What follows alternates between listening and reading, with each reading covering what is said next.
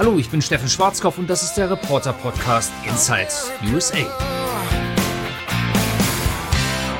Normalerweise sage ich am Anfang meines Podcasts nicht, dass ich Steffen Schwarzkopf bin und Korrespondent hier in Washington.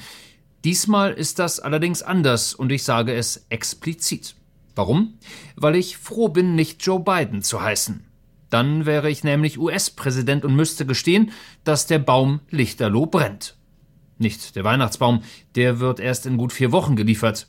Nee, der Baum im übertragenen Sinne oder der Busch oder was auch immer.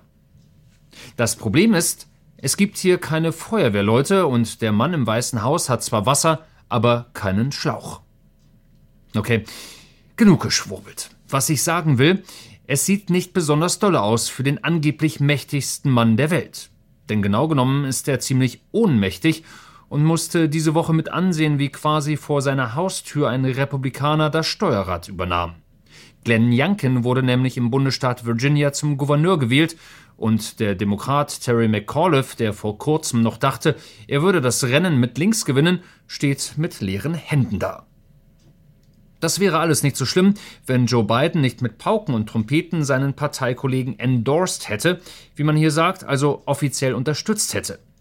Und wenn er nicht gerade erst vor einem Jahr hier mit zehnprozentigem Vorsprung den Bundesstaat gewonnen hätte. Die Taktik der Demokraten im Wahlkampf, die nicht so ganz funktionierte, war nämlich denkbar einfach und lässt sich mit einem kurzen Satz zusammenfassen. Donald Trump ist doof. I ran against Donald Trump. And Terry is running against an acolyte of Donald Trump. Ich erspare jetzt allen, die zuhören, die nächsten zweieinhalb Minuten der nicht besonders bemerkenswerten Ansprache des US-Präsidenten, möchte aber erwähnen, dass Joe Biden in besagten 150 Sekunden insgesamt zehnmal von Trump sprach. Und das ist dann doch schon wieder irgendwie bemerkenswert, weil, und damit bleibe ich mal im Duktus, die Demokraten bis hin zum Oberbefehlshaber offenbar nicht bemerkt haben, dass besagter Donald Trump momentan nicht zur Wahl steht. Mit anderen Worten, es reicht vielleicht nicht, einfach nur ein paar Mal Donald Trump zu rufen und schon strömen alle zu den Wahlurnen und machen ihre Kreuzchen bei den Demokraten. Und ich glaube, es gibt noch ein paar andere falsche Pferde, auf die die Demokraten setzen. Zum Beispiel in Minneapolis, ist vermutlich in Deutschland untergegangen, aber dort im hohen Norden waren die Bürger in dieser Woche tatsächlich aufgerufen, darüber abzustimmen, ob die Polizei in der Stadt abgeschafft werden solle. Und siehe da, die Menschen wollten es nicht. Aber die Demokraten stehen als diejenigen da, die die Sicherheit der Amerikaner in Gefahr bringen. Und wenn man dann auch noch versucht, den doch ziemlich patriotischen und nationalstolzen Amerikanern mit dem Holzhammer beizubringen, dass die eigene Historie doch nicht so ein Ruhmesblatt ist, dann kann man auch damit eigentlich nur baden gehen. CRT ist so ein Beispiel, in kompletten Worten Critical Race Theory, und die Frage, sollte diese wörtlich übersetzt kritische Rassentheorie an Schulen gelehrt werden oder nicht? Viele Demokraten finden das durchaus. Gesetze und politische Ausrichtung in den USA seien rassistisch und das müsse den Schülern auch so gesagt werden. Wenig überraschend sind die Republikaner der anderer Meinung, nicht weil sie Rassismus in der US-Vergangenheit grundsätzlich leugnen, sondern weil sie den besagten Holzhammer nicht leiden können. Das, was die Leute wirklich interessiert, sagt diese Republikanerin, ist die Situation an den Schulen. Eltern, die nicht der gleichen Meinung sind wie die Schulleitung, werden als inländische Terroristen angesehen. Und das ist absolut absurd. Es gibt da noch andere Themen, aber das bekommt die meiste Aufmerksamkeit. That is, I think, what really got everybody's attention. Frei nach dem Motto ist ja auch nicht alles schlecht gewesen. Überhaupt, was ist gut und was ist schlecht? Amerikaner mögen es nicht, wenn ihnen das diktiert wird. Wenn ihnen gesagt wird, was sie tun, was sie sagen, was sie denken dürfen und was eben nicht.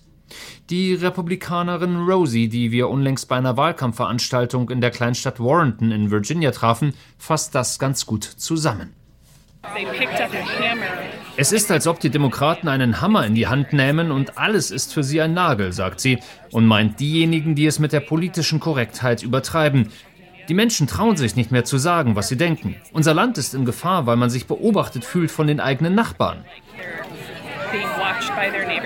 Ich glaube, die Demokraten haben in mancher Hinsicht die Zeichen der Zeit einfach nicht verstanden. Gutmenschentum tut meistens eben nicht gut, vor allem wenn ich ständig anderen erzähle, was gut für sie ist. Noch haben die Demokraten knapp zwölf Monate Zeit, um diese Lektion zu lernen. Dann stehen in den USA Zwischenwahlen an, Abgeordnete und Senatoren werden in Washington gewählt, letztere zumindest zum Teil, und wenn Joe Bidens Partei sich nicht schnellstens etwas überlegt, ist sie ihre Mehrheiten los und der Präsident nur noch eine lame duck. Der Oppositionsführer im Abgeordnetenhaus, Kevin McCarthy, jubiliert bereits und spricht von einem Blutbad im nächsten November. Wenn du ein Demokrat bist und vergangenes Jahr 16 Prozentpunkte bei den Wahlen vorne lagst, dann hast du jetzt ein Problem. Du kannst dich nicht mehr sicher fühlen. Wir können mehr als 70 Sitze von euch holen. Eine zugegebenermaßen ganz schön verrückte Idee wäre es zum Beispiel, damit aufzuhören, sich selbst zu bekriegen. Das machen aber die Demokraten Tag ein, Tag aus.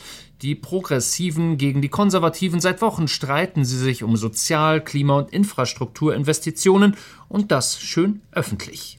3,5 Billionen Dollar wollte der US-Präsident in seinen Achtung, doppelte Alliteration, Build Back Better Plan stecken. Jetzt sind noch 1,7 Billionen übrig und noch immer geht es nicht so recht von der Stelle. Habt ihr die Botschaft von der Virginia-Wahl nicht kapiert? fragt nicht nur die Abgeordnete Catherine Rice aus New York. Ich verstehe einfach einige meiner progressiven Kollegen nicht. Die meinen doch glatt, wir müssen noch mehr linkes Zeug in unsere Gesetze einbauen. Aber das funktioniert überhaupt nicht bei den Wählern.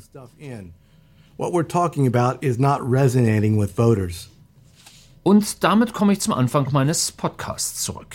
Ich bin ganz froh, Steffen Schwarzkopf und nicht Joe Biden zu sein. Sonst müsste ich mir ständig anhören, dass es nicht gut für mich läuft. Und ich wüsste, dass die, die das sagen, leider recht haben.